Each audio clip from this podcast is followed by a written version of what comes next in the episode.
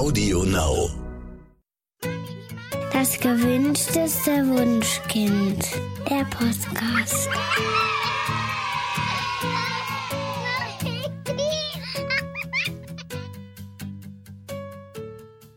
Hallo und herzlich willkommen zu Das gewünschteste Wunschkind der Podcast. Heute mit Daniel Graf und Katja Seide. Gibt es irgendwo auf der Welt Kinder, die morgens gern und fröhlich in die Schule gehen und sich aufs Lernen freuen? Unser heutiger Gast, die Berliner Psychologin, Journalistin und Buchautorin Verena Friederike Hasel sagt, ja, die gibt es. Ihre eigenen Kinder durften genau das an einer Schule erleben und zwar in Neuseeland. Herzlich willkommen, Verena. Hallo. Verena, du bist 2018 mit deiner Familie für ein halbes Jahr nach Neuseeland gegangen und deine beiden ältesten Töchter haben dort auch eine Schule besucht. Sie sind jeden Tag begeistert nach Hause gekommen und haben immer wieder von tollen Projekten, Experimenten und dem schönen Schulalltag erzählt. Und das hat dich neugierig gemacht. Du wolltest herausfinden, ob ihr einfach Glück mit eurer Schule hattet oder ob alle Schulen in Neuseeland so fantastisch sind. Du hast dann zwölf weitere Schulen besucht, mit den Lehrerinnen und Schülerinnen gesprochen und deine Erkenntnisse aufgeschrieben. Herausgekommen ist dein Buch Der tanzende Direktor. Wir wollen heute mit dir darüber sprechen, was der Unterschied zum deutschen Schulsystem ist. Aber zuallererst mal habe ich eine Frage. Was hat es denn mit diesem tanzenden Direktor auf sich, der deinem Buch den Titel gegeben hat? Ja, der tanzende Direktor, das beruht auf einem Ereignis, das ich da beobachten konnte in einer neuseeländischen Schule. Da gab es einen Jungen, der war in der ähm, zweiten Klasse und war recht verhaltensauffällig, schwierig, aggressiv. Und ähm, dann haben die Lehrer und Lehrerinnen gemeinsam alle in der Schulkonferenz darüber nachgedacht, was sie denn machen, weil sie den, die Lehrerin in der Klasse nicht alleine damit lassen wollten.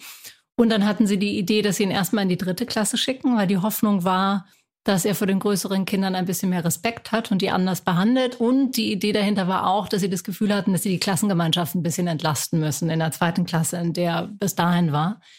Und dann ähm, kam er in die dritte Klasse und hatte da auch einen eigenen kleinen Raum, einen Rückzugsort, der war für ihn vorbereitet worden, wenn er, weil er schon manchmal einfach so runterkommen musste.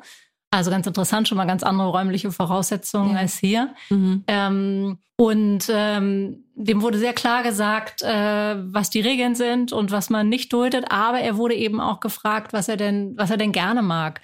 Weil solche Kinder werden ja oft gar nicht mehr gefragt, was sie eigentlich mhm. mögen, weil man immer so dabei ist, ihnen ständig alles zu verbieten und sie zurechtzuweisen. Und ähm, dann hat er so ein paar Sachen gesagt, die waren jetzt auch nicht so besonders überraschend, dass er gerne Lego baut und so, aber er meinte, dass er wahnsinnig gerne tanzt. Und das hätte man jetzt im ersten Moment vielleicht gar nicht äh, mit ja. ihm assoziiert. Und der Direktor der Schule war der auch sehr involviert in diesen ganzen Vorgang. Und ähm, er hat die Absprache mit dem Jungen getroffen, dass der Junge äh, am Ende jedes Schultages zu ihm kommt und ihm sagt, was denn seiner Meinung nach gut gelaufen ist. Also, dass er sich zum Beispiel mal im Griff hatte und erstmal durchgeatmet hat, bevor er dann aggressiv geworden ist oder so.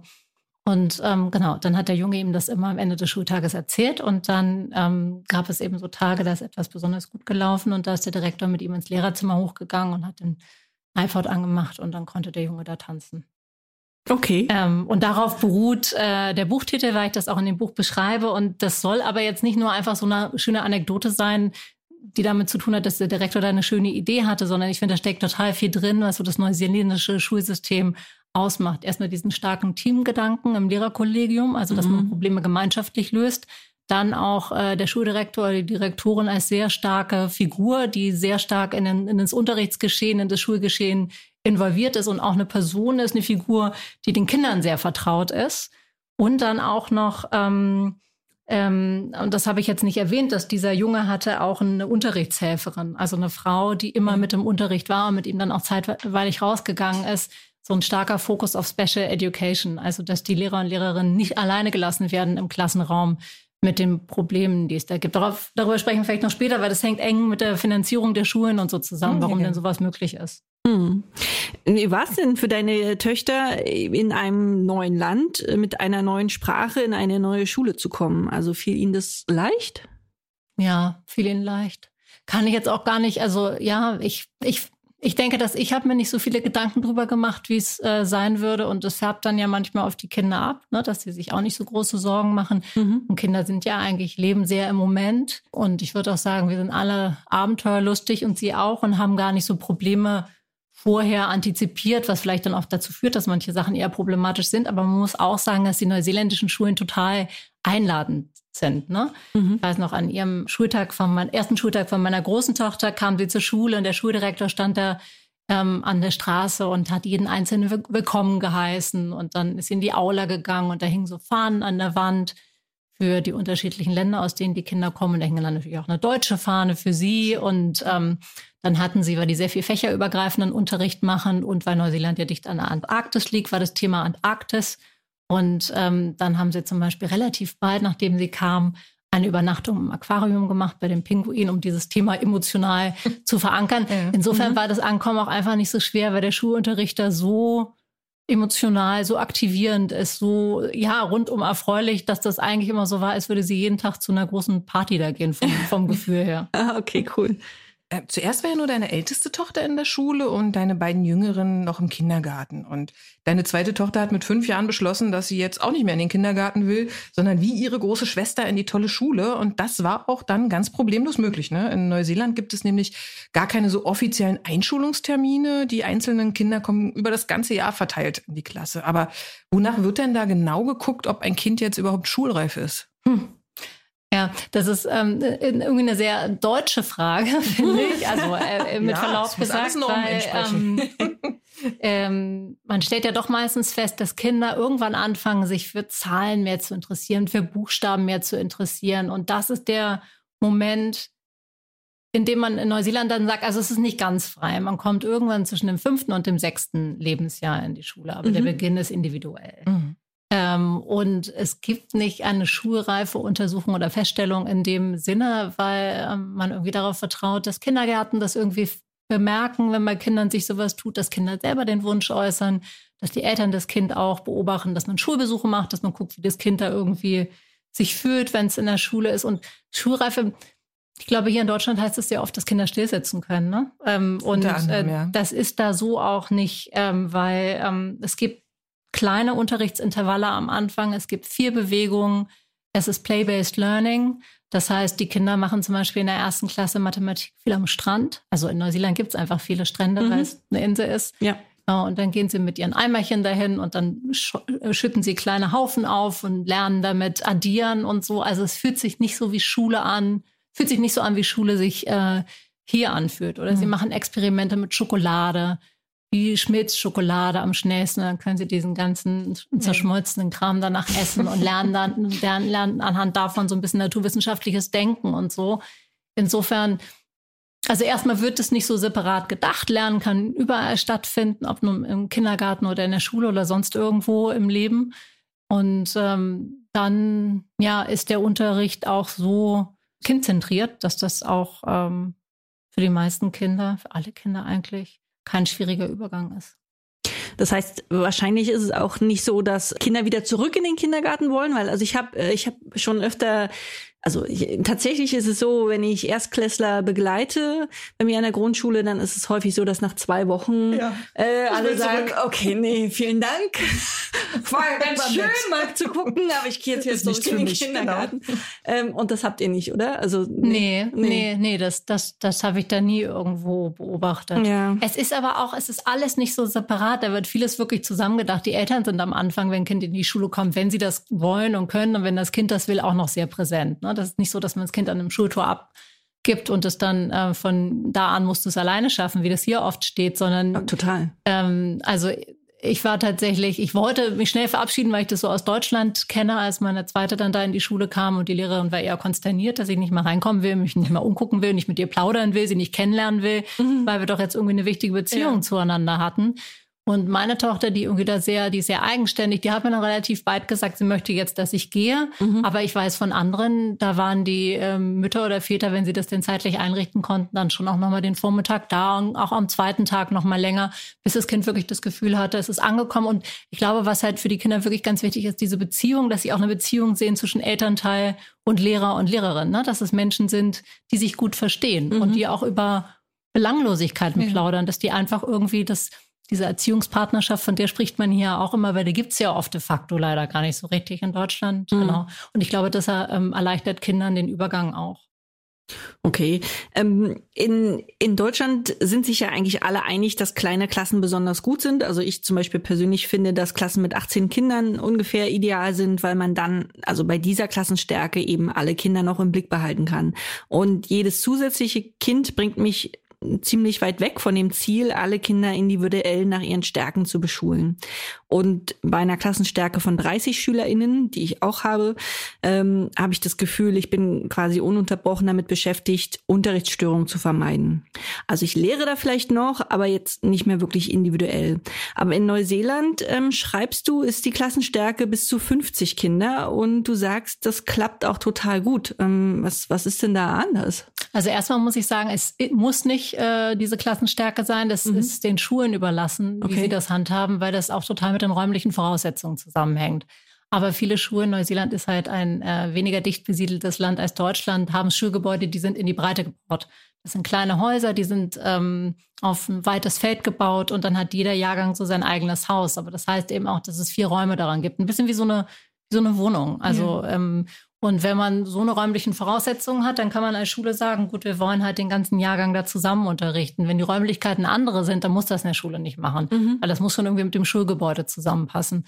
Und das andere, ich kann das total verstehen, was du sagst, aber ich finde den Fokus auf Klassengrößen in Deutschland ein bisschen zu stark und zu einseitig, wenn man halt auch angucken muss, dass die Klassengrößen in den OECD-Ländern ist ja auch in den anderen Ländern so, nicht nur Deutschland abgenommen haben, aber die Lehrergehälter auch abgenommen haben. Ne? Das ist ja dann auch so ein bisschen verdreht, wenn die ähm, Klassen vielleicht größer wären. Vielleicht könnte man den Lehrern auch mehr Geld zahlen und könnte aber trotzdem die Klassengröße dadurch ähm, auffangen, dass eben mehr Unterrichtshelfer mit am Start sind. Und ich glaube, das ist der, der, der springende Punkt, dass im guten Schulsystem, und das ist ja nicht nur in Neuseeland so, sondern auch in Finnland, werden die Lehrer nicht mit Klassen allein gelassen, mhm. äh, sondern da sind viele andere Leute präsent, äh, die, den, die den Lehrern ähm, zur Hand gehen. Also bei den größeren Klassen unterrichtet ein Lehrer nie alleine, ähm, da sind je nach Alter der Kinder bis zu fünf Lehrer mit drin. Das heißt, die Ratio ist ja dann wieder eine gute. Also dieses mhm, Team-Teaching ja. ist eh total verbreitet da ja.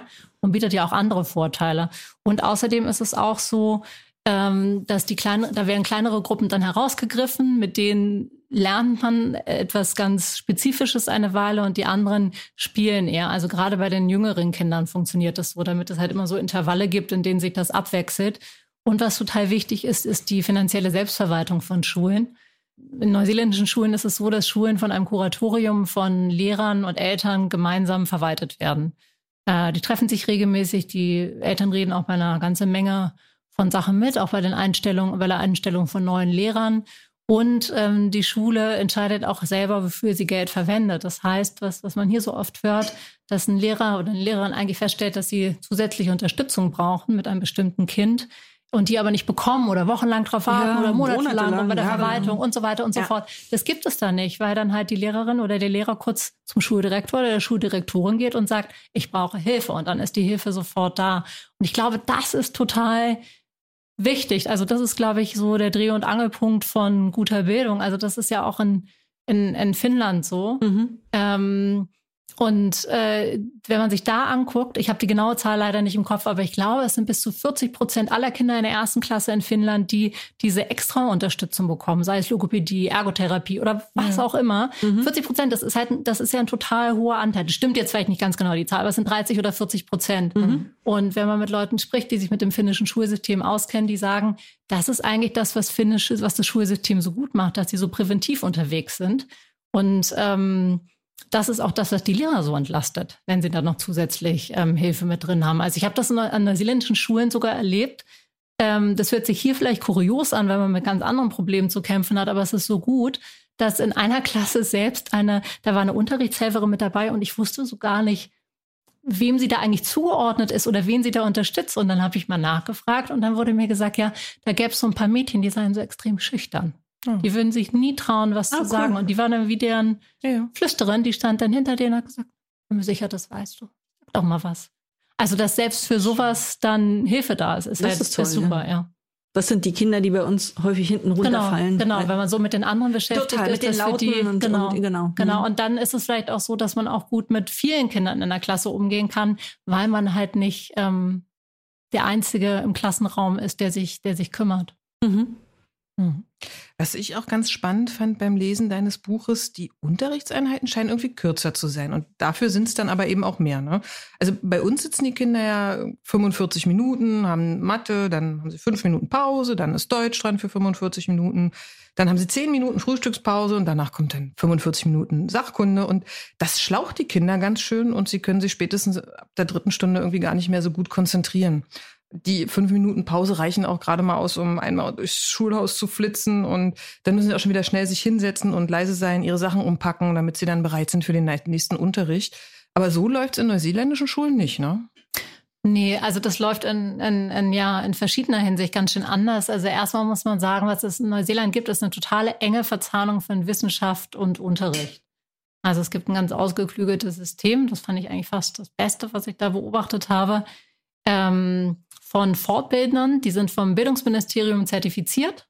Und das Bildungsministerium sammelt ständig neueste Forschung dazu, wie man am besten lernt. Und die Fortbildner werden dann an die Schulen gesandt ähm, und äh, berichten den Lehrern oder berichten, aber dazu vielleicht später mehr berichten nicht nur, aber geben dann diese Informationen weiter. Und allein sowas was du jetzt ansprichst, wie lernen Kinder am ja. besten, wie groß sind die, sollten die Intervalle sein, wie viel Pausen benötigen die. Damit werden die Lehrer mit neuesten Informationen darüber eigentlich ständig versorgt und strukturieren dann den Unterricht auch dementsprechend. Also ich fand, bei den kleineren Kindern waren die Intervalle wirklich viel kürzer.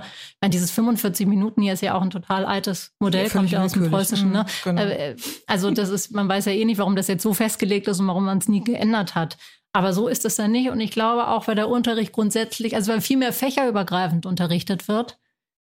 Dazu vielleicht mal ein Beispiel. An der Schule, da gibt es einen Schulgarten, den haben die Kinder selbst angelegt. Und mhm. dann ernten sie und dann kochen sie aus den Sachen. Das ist dann viel Mathematik, weil man ständig irgendwie gucken muss, wie viel Basilikum brauche ich jetzt noch und ja. wie viel Liter davon und so weiter und so fort. Dann schreiben sie das Rezept auf. Da müssen sie sich überlegen, in dem Fall war das Rhabarber, Rhubarb auf Englisch, was ja auch nicht ganz einfach zu schreiben ist. Dann lernen sie, wie man Rhubarb schreibt. Und dann hatten sie auch noch die ähm, schöne Idee, ähm, dass die anderen Schulen in der Umgebung den Direktoren und Direktorinnen Briefe schreiben und sie dazu aufrufen, doch auch einen Schulgarten anzulegen. Und dann haben sie anhand dessen dann noch gelernt ähm, oder darüber gesprochen, wie man besonders überzeugend argumentiert. Mhm. Und dann hatten sie auch noch das, äh, das, wunderbare Ereignis, dass ein Direktor einer benachbarten Schule ihn zurückgeschrieben hat und gesagt hat, er würde gerne vorbeikommen und den Schulgarten mal angucken. Ja. Also sie hatten auch noch so eine Selbstwirksamkeit. Aber das war das war ja, waren ja ganz viele Fächer, aber das war ein Projektlernen. Und insofern dieses 45 Minuten, ja. Viertelstunde, das, kann man da so gar nicht richtig ähm, anwenden. Also es gibt schon Fächerunterricht, die haben es nicht ganz abgeschafft, aber die haben das ja aufgeweicht. Und es gibt auch immer diese Passion Projects, was hier der Friday wahrscheinlich wäre, dass Kinder einfach selbstbestimmt mhm. an einem Thema arbeiten, das sie, das sie interessiert. Also tatsächlich klingt das so ein bisschen äh, nach der freien Schule, auf die meine Kinder gehen. Also die Klassen sind jetzt nicht 50 Schüler groß, ähm, sondern haben jeweils nur zwölf. Aber äh, im Prinzip ist es an der Schule meiner Kinder so, dass irgendwie 120 Kinder und Jugendliche ähm, den ganzen Tag im Hof oder im Haus zusammen spielen. Und ab und an werden dann kleine Gruppen zu einer Lerngruppe zusammengerufen. Und die anderen spielen dann einfach weiter. Ich persönlich finde, dass in diesen Lerngruppen dann wirklich hochkonzentriert gearbeitet wird. Ähm, aber diese Lerngruppen haben sich die Kinder eben selbst gewählt. Das heißt, im Prinzip könnten sie zehn Jahre lang an der Schule auch nur Fußball spielen.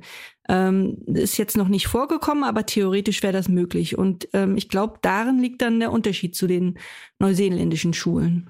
Ja, da, daran liegt auf jeden Fall der Unterschied. Das wäre so nicht möglich. Mhm. Da gibt's ja schon auch noch Fächer, ne? Und es gibt feste Klassenzusammenhänge und so weiter.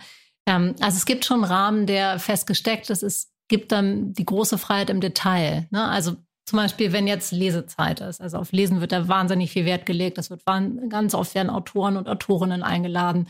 Da wird zum Beispiel auch in allen Schulen, fast allen Schulen, wahrscheinlich sogar in allen, wird ähm, jährlich eine Literaturparade abgehalten. Da sollen die Kinder sich wie ein Charakter aus ihrem Lieblingsbuch verkleiden und das Buch mitbringen und dann machen sie cool. eine Parade durch die ganze Schule und die Lehrer verkleiden sich auch immer. Nee, und wenn dann zum Beispiel in der Schule freie Lesezeit ist, dann könnte ein Kind da nicht Fußball spielen. Dann soll es in der Zeit tatsächlich lesen, aber es gibt dann eine totale Freiheit, wie gelesen wird. Also ich habe Kinder da schon riesigen Kartons liegen sehen, weil sie irgendwie fanden, dass sie da besonders schön lesen können. Mhm. Aber es gibt nicht die Freiheit, die du beschreibst. Aber es gibt auch dahingehend zumindest mehr Freiheit als hier an staatlichen Schulen. dass es insgesamt auf die Schulzeit betrachtet, gibt so acht äh, Leistungslevel, die Kinder erreichen sollen. Ah ja. Im Laufe der Schulzeit und wann welches Level erreicht ist, kann aber individuell total unterschiedlich sein. Ne? Kind hat vielleicht zu Hause Probleme, dann dauert es länger oder tut sich mit etwas schwerer, dann dauert es vielleicht auch länger, dann holt es das vielleicht auf oder auch nicht oder was auch immer. Mhm. Aber das ist nicht so, das ist nicht so festgesteckt. Was übrigens total gut ist, weil dadurch es gibt sowieso in den, äh, in den Grundschuljahren, also bis Ende der sechsten, gibt es keine Noten, aber die Leistungen sind ohnehin nicht so vergleichbar für Kinder. Es gibt da so einen Report, aber da muss man sich schon einigermaßen gut mit dem Schulsystem auskennen, um den lesen zu können, weil dann im Prinzip immer nur Bezug genommen wird auf die Level. Also ich glaube, dass noch nicht mal alle Eltern verstehen, was sie da lesen, aber es interessiert alle auch nicht so sehr. Okay. Oh, klingt entspannt. Also kein, kein Geld für am Ende des Zeugnisses. Das ist ja äh, tatsächlich hier ähm, ja, Wahnsinn, ne? dass Kinder für Einzelne auf ein Zeugnis Geld kriegen. Und, ja, gut, kann man machen. Kann man machen, ja. Aber also meine Kinder würden es wahnsinnig unter Druck setzen und die werden so traurig, das Ziel nicht zu erreichen, dass mir dann immer das Herz blutet. Also bei uns gibt es immer zum Zeugnistag ein Essen. Ja, gut. Dann darf dann ausgewählt werden. Und das gibt es aber auch, wenn das Zeugnis jetzt nicht so toll ist. Einfach fürs Zeugnis an mhm. sich. Mhm. Ja. Meine Kinder haben natürlich verschiedene Dinge bemerkt, als sie wieder hierher kamen. Ich muss sagen, wir haben total Glück mit den Schulen, auf denen die sind. Die sind sehr glücklich, tatsächlich. Mhm. Aber zwei Sachen sind aufgefallen. Einmal die kahlen Klassenzimmer, mhm. dass meine eine Tochter meint, ah, ich glaube, die haben gerade irgendwie die Sachen abgehängt, sie dekorieren gerade um. Und dann ist ihr aufgefallen, dass aber nie, ja. nie dekoriert wurde, dass die einfach so kahl sind, die Wände, anstatt irgendwie mit tollen Bildern. Wie in Neuseeland. In Neuseeland ist es zum Beispiel auch sehr typisch, dass die Kinder jeder Klasse, dass sich jeder mal in die Mitte setzt und dann macht man dem Kind Komplimente. Ähm, jedes Kind soll sagen, was es an dem Kind toll findet. Und dann kommt so ein riesiges Foto von dem Kind an die Wand und die Komplimente kommen darum. Und das hängt in ganz vielen Klassenzimmern so als Schmuck, dass jeder so seinen eigenen eigenes Komplimente-Poster sieht und von den anderen auch. Genau, und das war das eine, was meinen Kindern auffiel. Und das andere, dass sie sagten, hier wissen sie ganz genau, wer gut ist in Mathe und wer nicht. Und das in Neuseeland wussten sie das nicht, mhm. weil ich glaube, jetzt einerseits wegen der großen Klassen, dass es so ein bisschen unübersichtlich wird. Nicht für die Lehrer, die wissen ganz genau, wo die Kinder stehen, aber für die Kinder mhm. selber.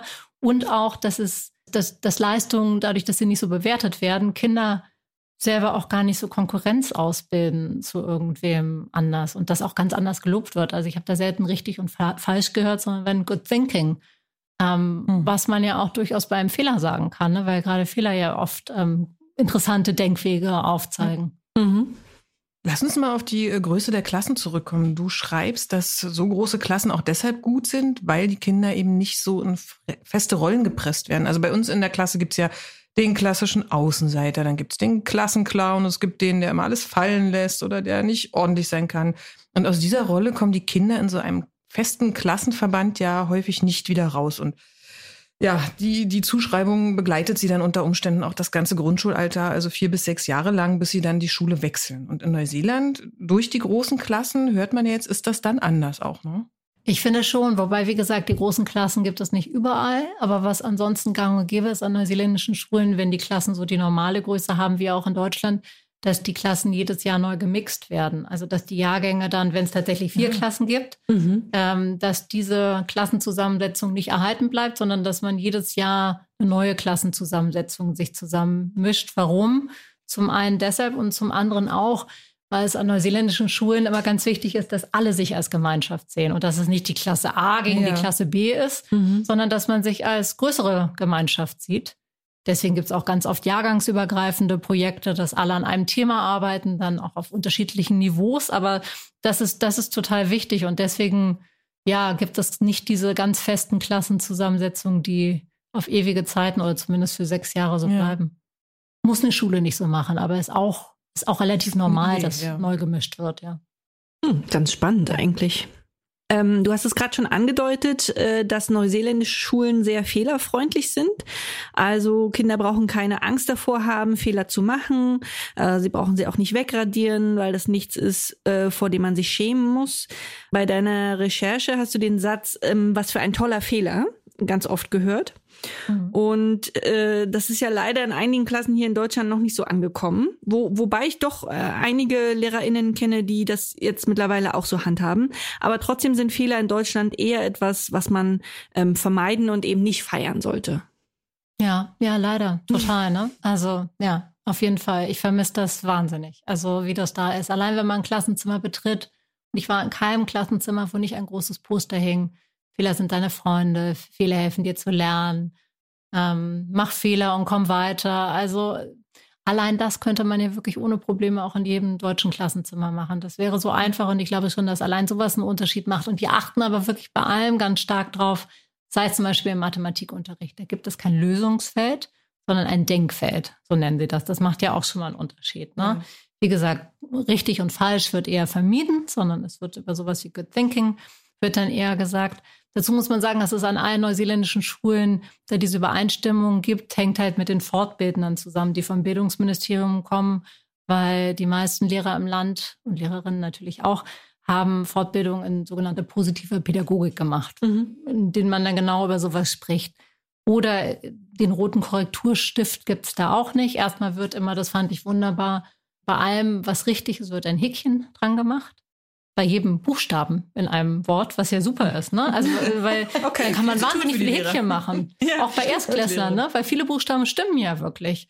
Und weil sie immer denken, warum sollte man das denn nicht, warum sollte man nicht auch ja. darauf hinweisen, dass da eigentlich ganz schön viel Richtiges steht. Und auch äh, die Korrekturen sind dann halt immer in grün. Da kann man sagen, aber das ist doch Pillepalle, das ist doch Kleinkram. Ich finde aber nicht. Ich finde, das macht einen totalen, macht einen totalen Unterschied. Und ich finde auch, dass Lehrer und Lehrerinnen total oft mit großer Freude, großem Genuss davon erzählen, welche Fehler sie selbst machen. Und dann habe ich dann irgendwann mal nachgefragt und sagen sie, machen sie natürlich, weil Kinder am Modell lernen und weil sie Kindern beibringen wollen, man kann Fehler machen, man muss sich nicht schämen, man kann dann davon erzählen, man lernt auch was draus. Und ich finde, man kann ja sowas immer behaupten, ne? Fehlerfreundlichkeit. Ich glaube, auch die meisten ja. Deutschen würden sagen, ja, natürlich wissen wir das. Aber ich fand schon bei der Recherche, das war sozusagen die Probe aufs Exempel für mich, weil ich ja Schulen angeschrieben habe, die kannten mich nicht ähm, und gesagt habe, kann ich mich da mal in Unterricht reinsetzen? Und spätestens da mhm. wäre der Moment gewesen, wenn es nicht wirklich fehlerfreundlich ist, hätten die gesagt, ach, besser nicht. Ja. Oder ich hätte nur bei bestimmten Stunden da sein können oder ich, sie hätten danach sehen wollen, was ich schreibe. Das war überhaupt nicht so. Keine Schule hat sich auch nur ein Deut dafür interessiert, was daraus geworden ist. Wirklich. Keiner wollte irgendwas Zitate absegnen oder irgendwas gegenlesen oder was auch immer. Keine Schule hat gezögert, mir da unbegrenzt Zutritt zu lassen. Und ich habe auch wirklich Sachen, schwierige Situationen gesehen, wie mit dem Jungen, ja. von dem ich erzählte im Zusammenhang mit dem tanzenden Direktor. Mhm. Da sieht man so, dass die wirklich eine sehr offene Kultur haben. Toll. Du hast ja vorhin schon angesprochen, dass auch die Eltern in den Schulen ganz, ganz herzlich willkommen sind und die dürfen jederzeit, wenn sie möchten, beim Unterricht zuschauen. Ne? Und oft helfen Eltern ja auch im Unterricht mit. Und ich finde das total faszinierend, weil meine eigenen Erfahrungen mit dem Schulsystem hier in Deutschland sind eher so, dass die Lehrer in meiner Kinder viel lieber hinter verschlossenen Türen ähm, tätig werden und ähm, ja, die Eltern am liebsten gar nicht zuschauen sollen. Warum fällt das denn den äh, neuseeländischen Lehrkräften viel leichter? Ich glaube, weil die Eltern viel netter sind. ja, okay. Nee, wirklich. Ich, es also, ist entspannter, ne? Man ich muss mal sagen, ich weiß nicht, also von den Leuten, die jetzt zuhören, würde ich gerne mal wissen, die nicht Lehrer sind oder Lehrerinnen, sondern Eltern, wann die eigentlich das letzte Mal ihrem Lehrer, also nicht ihrem Lehrer, aber dem Lehrer ihrer Kinder oder der Lehrerin für irgendwas gedankt haben oder für äh, irgendwas, irgendwie Lob ausgesprochen haben. Und Oha. ich glaube, ich habe ich hab gerade eine E-Mail bekommen von, ja, das ist, von, das von, gut, von, ja. von, einer, äh, äh, ja. einer Mutter. das war sehr schön, hat mich sehr gefreut. Aber wenn du dir anschaust, das Verhältnis von Nachrichten, die du bekommst mit Leuten, also mit Nachrichten, die sich über irgendetwas beschweren oder sich über irgendwas freuen, da sind wahrscheinlich die Beschwerden doch in der Überzahl, oder? Nee, nee, aber das liegt an mir tatsächlich. Also ich, nee. Ähm, Weil du so gut bist, dass sich niemand beschwert. Ich, ich bin furchtbar nett tatsächlich. Ich bin eine furchtbar nette Lehrerin und äh, Nee, ich kriege eher positive okay, Rückmeldungen. Aber ich schön. verstehe, was du meinst, wenn du sagst, dass die Eltern hier anders sind als, äh, hm. als in Neuseeland. Äh, also es gibt auf jeden Fall äh, an, an, der, an meiner Schule, ähm, jetzt nicht unbedingt in meinen Klassen, aber äh, an der Schule sehe ich schon auch schwierige Eltern, ja. Hm. Hm. Ja, ist bei uns die Mehrzahl, muss ich sagen. Also die, die Eltern sind so unzufrieden, dass tatsächlich das Postfach des Direktors überquillt. Die Lehrerin hat erstmal schon gar keine E-Mail-Adresse, beziehungsweise sagt, da gucke ich einmal im Monat rein. Wenn Sie was möchten, schreiben Sie mir einen Zettel. Das sind natürlich schon mal wenige ja. Äh, Eltern erfreut und das erschwert natürlich die Kommunikation äh, enorm. Und dann äh, dadurch, dass die Kommunikation schlecht ist, gibt es natürlich auch viele Beschwerden, dass man die Information nicht hat und man jetzt wieder nicht weiß, wohin die Klassenfahrt geht und so weiter. Also an unserer Schule beobachte ich schon, dass die Eltern sehr unzufrieden sind und kann mir vorstellen, dass die Lehrer und Lehrerinnen da wirklich genervt sind. Von. Und das ist ein gutes Stichwort. Mhm. Also ich will gar nicht sagen, dass die Eltern so viel freundlicher oder respektvoller gegenüber Lehrern und Lehrerinnen sind, weil Neuseeländer nettere, coolere Menschen sind. Überhaupt nicht. Aber da gibt es systemische Unterschiede. Und ich glaube, was total hilft, ist die Selbstverwaltung der Schulen wenn du als Mutter oder Vater weißt, dass du mit im Kuratorium sitzen kannst und ja. über Dinge mitentscheiden kannst, die dich stören, dann ist das schon mal ein anderes Gefühl. Und auch dadurch, dass die Eltern da so beteiligt sind, wissen die über bestimmte Zwänge besser Bescheid und die verstehen, ja. warum bestimmte so Sachen so sind, wie sie sind. Und äh, sie können sie im Zweifel, die Sachen, die man ändern kann, die können sie aber auch ändern. Und ich glaube, dadurch herrscht einfach zwischen Eltern und Lehrern so eine größere, einfach so eine ko kooperative ähm, Stimmung. Das hat mir auch ein bisschen tatsächlich das Herz bluten lassen beim Lesen eines Buches. Also diese Wertschätzung, die LehrerInnen äh, im Allgemeinen in Neuseeland genießen, die ist in Deutschland ja dem Lehrerberuf nicht so, äh, also das, das kriegen LehrerInnen hier nicht ab. Also Wertschätzung kann ich nicht sagen. Nee, hier wird gesagt, dass man Lehrer wird, wenn man viel Ferien haben will. Ne? Genau, wenn man faul irgendwie als Beamter. Na komm, über die Ferien seid ihr schon froh. Aber es ist natürlich viel ich Arbeit. Bin froh, das vergessen viele. Also ja, ich habe ja, die ja. letzten Osterferien habe ich komplett durchgearbeitet, um ein Stromkreise-Projekt mit meiner vierten Klasse vorzubereiten. Und ich habe dann einen Comic umgeschrieben, damit der auf dieses, auf diese Stromkreise passt und so. Es ist, es also, ist, aber das ver vergessen die Leute immer. Richtig, ähm, ich, ich, ja, ich hatte zwei Wochen Osterferien, aber ich habe die ganzen zwei Wochen gearbeitet. Ähm, also zu Hause halt. Ähm, ich glaube, dass das wird häufig vergessen. Und in Neuseeland nicht, habe ich so rausgelesen. Nee, in Neuseeland nicht. In Neuseeland haben aber auch, das hat mehrere Seiten. Also erstmal, glaube ich, genießen die Lehrer und Lehrerinnen ihren Beruf da mehr, weil die so viele schöne Selbstwirksamkeitserfahrungen machen. Mhm. Dadurch, dass sie mehr Autonomie haben. Dadurch auch, dass sie sich aufs pädagogische Kerngeschäft konzentrieren können und ihnen vieles andere abgenommen wird. Sie würden vielleicht auch, natürlich würden die auch sagen, ihnen könnte noch mehr abgenommen werden, aber wenn man das mit Deutschland vergleicht, was die Administration und so anfällt, ja. ist das in Neuseeland deutlich weniger. Und dann erzählen Lehrer und Lehrerinnen mir ganz begeistert davon, dass sie zum Beispiel in einer Klasse hat die ähm, Lehrerin so eine kleine ähm, Feentür angebracht an die Tür. Das war in der zweiten Klasse. Und dann war da so ein kleiner Brief mit so Glitzerstaub ja. und so. Und das war dann ein Brief von der Klassenfee äh, Mrs. Mindleaf hieß die, glaube ich, und gesagt, sie wäre eingezogen, sie würde gerne die Brieffreundin der Kinder sein. Mhm. Hatte sie natürlich geschrieben. Aber, und dann haben die Kinder ganz eifrig zurückgeschrieben und natürlich wollten auch alle mit einmal gern schreiben, auch die, die eigentlich nicht so gerne geschrieben haben. Und dann gab es immer Briefe von dieser Fee und die Kinder sind da morgens hingestürmt und so. So macht es ja auch total Spaß. Ja, ne? total, Aber man muss halt auch die Zeit haben, um diese kleinen Briefe ja. zu schreiben. Manchmal hat sie gesagt, hat das ihre Tochter gemacht, wenn sie zu erschöpft war. Aber ganz grundsätzlich, das macht ja total Freude. Das, deswegen wird man doch Lehrer, wenn ja, man irgendwie die glücklichen Augen von Kindern sehen wird, einen Unterschied in deren Leben machen kann und so. Aber ich finde, hier sieht man so oft gute Lehrer und man sieht so richtig, wie erschöpft die sind, weil das einfach zu viel ist. Also ich finde Lehrer toll. Ich, ich finde, ich, ja, das ist was anderes und ich finde das Fortbildungssystem in Neuseeland so absolut fantastisch, weil das eben Lehrern ermöglicht, noch bessere Lehrer zu werden, also sich weiterzuentwickeln. Und hier liegt der, der Schwerpunkt schon sehr in der universitären Ausbildung. Mhm. Und ich finde, das, was da so gut ist, ist, dass die Fortbildner die Schulen aufsuchen. Und das war eigentlich fast mit das, ich habe so viele tolle Sachen gesehen, aber das fand ich so super, weil ich da gesehen habe, also ich war in so einer Stunde dabei, da kam eine Fortbildnerin an die Schule. Es ist so, dass die Schulen sich schon aussuchen können, welche Fortbildner das sind, aber die sind eben alle vom Bildungsministerium zertifiziert oder geschult mhm. oder was auch immer. Ähm, und dann gucken die Schulen halt, wer passt am besten zu meinem Schülerklientel. Und dann kommt ein und dieselbe Person über einen längeren Zeitraum immer wieder an die Schule. Und dann war ich einmal dabei, da, die hatte schon ihre Modellstunde gegeben ähm, in der Klasse des Lehrers und hatte auch schon, war schon einmal da, um, die, um eine Unterrichtsstunde mit ihm zu planen.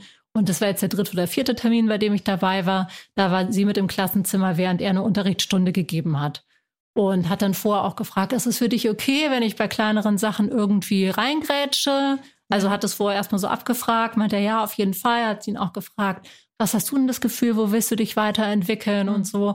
Und dann hat die sehr kleinteilig an so kleinen Stellschrauben gedreht. Zum Beispiel hat eine Gruppe, darüber hatte sie mit ihm auch eingehend geredet, die haben so eine Mathe-Knubbelaufgabe an der gearbeitet, wie er die Gruppe am besten zusammenstellt, also was sinnvoll ist, welche welche Niveaus man da am besten ja. zusammenbringt. Und dann steckten die so fest und er war so drauf und dran, den die, den so entscheidenden Hinweis zu geben. Hat sie gesagt, Moment, Moment.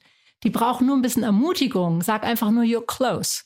Du musst gar nicht die Lösung sagen. Aber sozusagen so kleine, ja, so kleine, ja. ähm, das sind Kleinigkeiten, die machen aber dann wirklich einen großen Unterschied. Und das ist halt viel gewinnbringender als irgendwie in einer Veranstaltung zu gehen, Frontalvortrag, da ja, sagt absolut. jemand, was du. Also wirklich vor Ort unterstützt werden. Das finde ich absolut toll. Das ist toll, aber da, da kommt dann auch wieder die Fehlerfreundlichkeit rein, weil ähm, ich ja. kann mir vorstellen, dass äh, Kolleginnen von, also jetzt im ganzen Land äh, irgendwie aufstöhnen und sagen, oh nee, jetzt also noch jemanden bei mir drin ja. haben. Das ist ja wie im Referendariat, genau. ja, wo man irgendwie äh, angeguckt wird und hinterher gesagt wird, was man alles falsch gemacht hat. Ja. Ähm, ja. Ich, ja da, da muss die Fehlerkultur vielleicht insgesamt eine andere werden. Ne? Das denke ich auch, ja. ja. ja.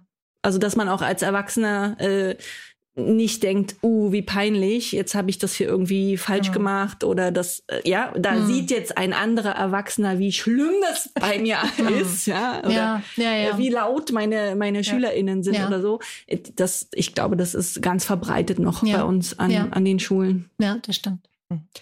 Du schreibst, dass in Neuseeland alle Abiturienten die Aufgabe haben, 48 Stunden allein im Wald zu übernachten. Also jeder einzeln mit einer Plane und die SchülerInnen lernen dabei, Einsamkeit auszuhalten und auch natürlich schwierige Situationen zu meistern. Das finde ich total klasse und weiß, dass auch sowas in Deutschland angeboten wird, allerdings eher von ähm, anderen Anbietern, also nicht von der Schule direkt.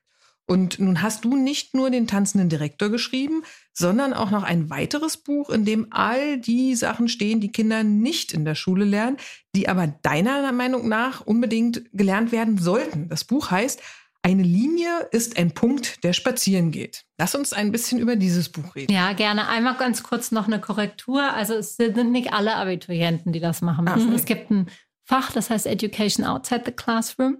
Okay. Das gibt es an vielen Schulen und mhm. da ist das so dieses typische Projekt, was am Ende der Schulzeit, was die Schulzeit so krönt, ja. aber das, das ist nicht äh, obligatorisch.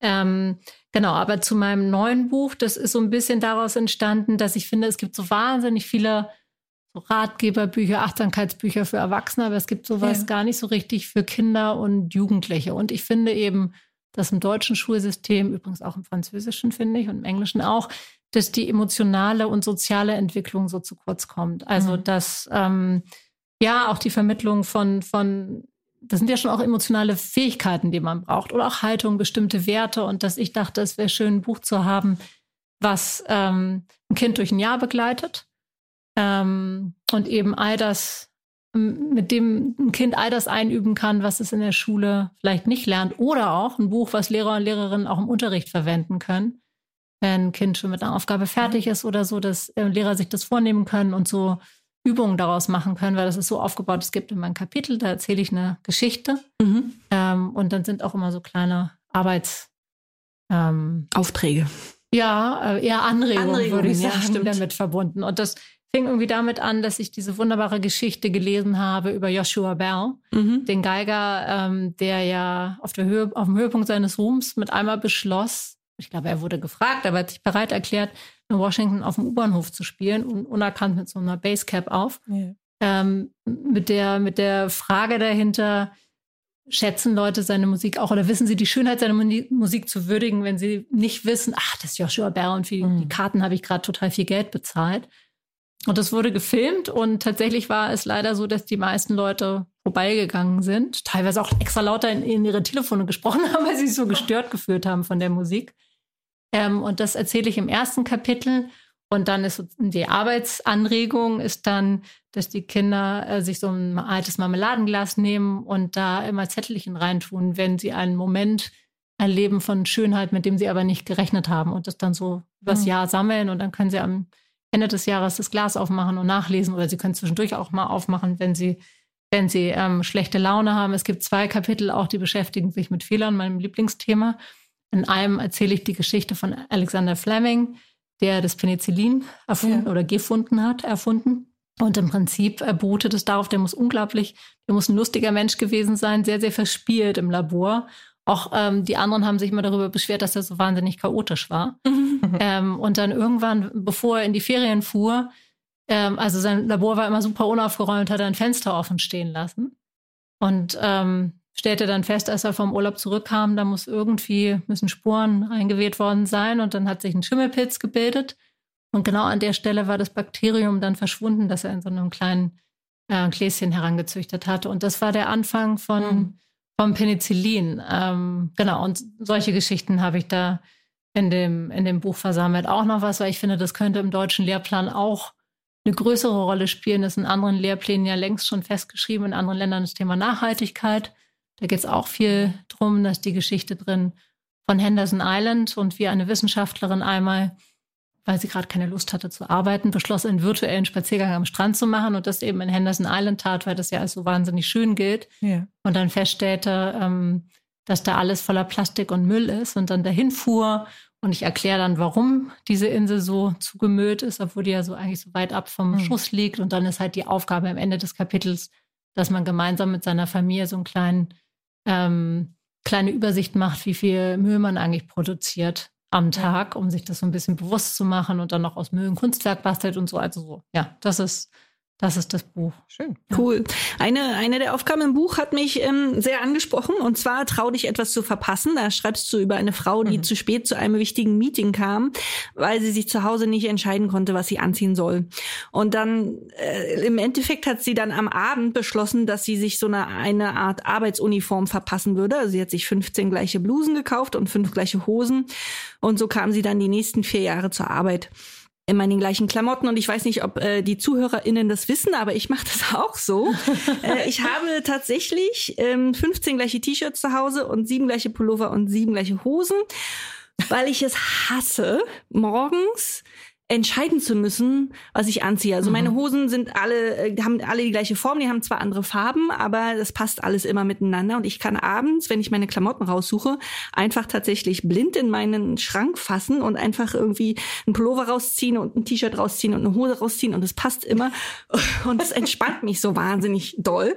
Ähm, das heißt, ich mache laut deines Buches alles sehr richtig. Gut. Ja, sehr gut. Hat auch Obama übrigens so gemacht. Hat er mal gesagt, dass er so wichtige Entscheidungen treffen muss. Er kann sich nicht noch Gedanken darüber darüber machen, was für einen Anzug er trägt. Genau. Und ich habe neulich auch gerade gelesen, dass man äh, nur 20 Prozent seines Kleiderschranks überhaupt anzieht. Da ging es so darum, wie viel unnötige Sachen man sich anschafft. Insofern macht es ja noch mal mehr Sinn. Ja gut, man, also äh, ich überlege mal, also ich glaube, meinen, meinen SchülerInnen fällt das nicht auf, aber ich habe schon an meiner ganz alten Schule mal irgendwie äh, ein Kind gehabt, da habe ich das noch gar nicht so gemacht. Die hat gesagt, warum haben Sie immer die gleiche Hose an? Hatte ich damals gar nicht. Aber da dachte ich auch so, was? Entschuldigung, ich habe jeden Tag bin ich neu und ordentlich angezogen. Ich habe mich gleich angegriffen gefühlt irgendwie. Ja, okay, aber also warum soll man jetzt immer die gleichen Klamotten anziehen? Also gibt es irgendwie, außer, außer dass man die, die Entscheidung jetzt nicht mehr treffen muss, das war es für mich tatsächlich, ja. aber gibt es noch irgendwie einen größeren Hintergrund? oder? Nee, das war tatsächlich so diese Überlegung, diese Angst, etwas zu verpassen. Und die wird ja schon manchmal auch so in Kindern so herangezüchtet. Ne? Kinder sind ja eigentlich ganz entspannt, was das angeht, aber dann diese ganzen Freizeitaktivitäten und so. Und es gibt ja, ich bin ja Psychologin und ich liebe so psychologische Studien. Mhm. Und es gibt ja diese berühmte Marmeladenstudie dass Leute, die aus einer Vielzahl von Marmeladen auswählen konnten, tatsächlich danach gestresst waren. Allein äh, so eine, so eine, also denkt man, das ist ja nicht wichtig, Marmelade auszusuchen, aber es erzeugt doch irgendwie Stress. Ich kann das total gut nachvollziehen. Ich wenn man dann, oh Gott, oh Gott, mhm. und äh, dieses äh, Fear of Missing Out, mhm. dass man sich davon so ein bisschen frei macht. Ja, ja, okay. Ja, das, das stimmt. Das ist auch Freizeitaktivitäten oder, oder auf Instagram. Ich glaube schon, dass es die, die Jugendlichen heute ähm, sehr viel schwerer haben und, und da Angst haben, was zu verpassen. Also das, das könnte tatsächlich helfen, ja. Oder sie können es uns ihren Eltern beibringen, die das auf jeden Fall haben. Ne? Also wenn sie das, die Kinder das selber mit dem Buch gelernt haben. Verena, in deinem Buch schreibst du auch, sag weniger Entschuldigung, außer im richtigen Moment. Das sind zwei verschiedene Kapitel. Was meinst du damit genau? Hm.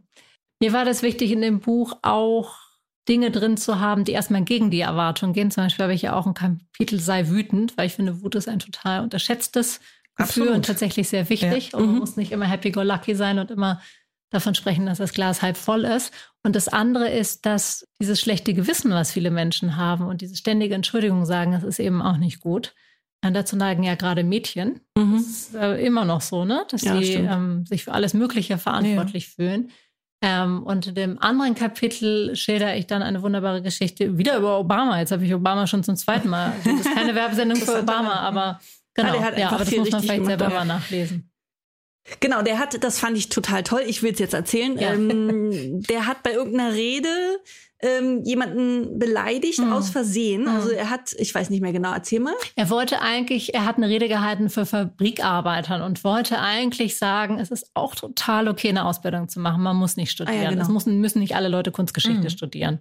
Genau, und, und dann hat sich Mhm. eine Frau, die Kunstgeschichte studiert hat, angegriffen gefühlt und hat äh, ihm äh, einen Brief, glaube ich, geschrieben. Und er Sie hat, hat ihm, glaube ich, sogar, wenn ich das kurz sagen darf, sie hat ihm nur eine E-Mail geschrieben. Ich glaube, es war noch nicht mal ein handgeschriebener Brief, aber genau, dann hat aber sie. die ist, die ist angekommen und er hat tatsächlich, obwohl er so viel zu tun hatte, ähm, darauf reagiert und hat sich mit, äh, mit einem sehr schönen handgeschriebenen Brief bei ihr entschuldigt ja. dafür, dass er sie beleidigt hatte. Ja, Und, ja. und das ist ähm, tatsächlich eine schöne Geschichte darüber, also wie wichtig es ist, ähm, sich manchmal zu äh, Mhm. entschuldigen und dass man auch gucken kann, wie man sich entschuldigt, Ja. finde ich. Also es macht ja einen großen Unterschied, ob sich der Präsident der USA äh, hinsetzt und einen handschriftlichen Brief dir irgendwie schickt oder ob irgendwie sein Büro äh, ein kurzes Sorry per E-Mail schickt oder ich oder er gar nicht reagiert oder so. Genau, Mhm. genau. Und es ist manchmal auch wirklich, und das fällt, glaube ich, selbst Erwachsenen oft schwer, mir fällt das auch manchmal schwer, sich einfach nur zu entschuldigen und das so stehen zu lassen. Ne? Auch nicht zu rechtfertigen, nicht zu erklären, sondern einfach nur zu sagen, das war richtig doof, entschuldige. Mhm. Punkt. Verena, ihr seid als Familie jetzt wieder in Berlin und ähm, deine Kinder besuchen auch Berliner Schulen, hast du vorhin kurz angedeutet. Was wünschst du denn ähm, dir für sie und auch fürs deutsche Schulsystem? Hm. Also ich würde sagen, für, für, für sie wünsche ich mir tatsächlich gar nicht so viel anderes. Und weil ich, wir glücklich sind mit den Schulen und auch, weil man sagen muss, dass wir auch von zu Hause ihnen vieles mitgeben können. Was mich tatsächlich total umtreibt, ist die Bildungsungerechtigkeit. Ne? Mhm. Wenn man, und da muss man gar nicht nach Neuseeland schauen, sondern nach Finnland schauen. Da ist es wirklich nur in ganz geringem Maße davon abhängig, auf welcher Schule ein Kind ist, wie erfolgreich das Kind ist. Hier dagegen ist es total von der Wahl der Schule abhängig. Und das ist total katastrophal, dass es so ist. Also da würde ich mir wirklich wünschen, dass da, dass sich da was tut. Ich würde mir mehr Veränderungsdruck wünschen, weil der eigentlich da ist und ich verstehe nicht, warum daraus nichts folgt. Ähm, auf politischer Seite, weil natürlich kann sich jeder einzelne Lehrer unglaublich viel Mühe geben, aber ein paar Sachen müssen sich wirklich ähm, Ändern, systemisch ja. ändern Auf jeden Fall. dafür kein Weg dran vorbei. Und ich glaube, wir müssen wirklich davon wegkommen, dass es so um die Vermittlung von Wissen geht. Wir müssen den Kindern stattdessen die Freude am Lernen vermitteln und dass sie das dann immer wieder tun können in unterschiedlichen Kontexten und uns auch davon verabschieden, dass man so breit lernt, sondern dass man eher tief lernt. Ähm, und ich glaube, es ist wichtig, von diesem starren Fächerunterricht abzukommen und mehr fächerübergreifend zu lernen und auch mehr in Teams. Also ich finde das immer noch so absurd, dass ähm, so viel Leistung individuell abgefragt werden. Dann Kinder dürfen nicht abschreiben und so, wenn man sich so denkt, dass die Herausforderungen der kommenden Zeit, Klimawandel und, und, und, werden Menschen nur zusammen lösen können. Also ich finde, äh, einfach so kleine Sachen, ne? anstatt über das Abschreiben zu sprechen, sollte man glücklich sein, wenn Kinder gegenseitig voneinander lernen. Und dieses, ja, diesen, dieses Mindset sollte man, sollte man total stärken. Ja. Ein ratloses Ende. Ja. Also wir danken allen, die sich damit schon beschäftigen und können alle nur ermutigen, lasst uns gemeinsam was tun. Auch wenn wir noch Politisch nicht so richtig ändern, die ja. Idee haben, genau. Wenn wir eine Idee haben, dann lassen wir euch teilhaben. Ne? Und zum Schluss möchten wir gerne noch drei Exemplare deines Buches Eine Linie ist ein Punkt, der spazieren geht, verlosen. Das, äh, die Exemplare hat uns der Verlag Kein und Aber zur Verfügung gestellt. Und mitmachen ist wie immer ganz einfach. Schickt uns einfach eine Mail mit dem Betreff Eine Linie ist ein Punkt. Und ihr könnt natürlich auch in den sozialen Medien bei Instagram oder bei Facebook vorbeischauen. Da äh, findet ihr auch einen Beitrag von uns, wo ihr einfach nur einen Kommentar hinterlassen müsst. Ähm, wir haben die Bücher natürlich von Verena auch in den Shownotes verlinkt, damit ihr euch die genauer angucken könnt. Und wir sagen jetzt, Verena, vielen herzlichen Dank, dass du bei uns warst. Es war wahnsinnig spannend für uns, besonders Ja, für Katja als Lehrerin, aber auch für mich als Mama im klassischen Schulsystem gefangen.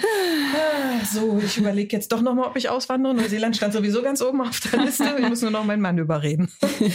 So, genau, ich muss dann mal los. Und äh, bei euch, ihr Lieben, bedanken wir uns, dass ihr wieder dabei seid. Wenn ihr mögt, hören wir uns in 14 Tagen wieder. Bis dahin macht's gut und bleibt uns gewogen. Tschüss. Das war der Podcast vom gewünschtesten Wunschkind.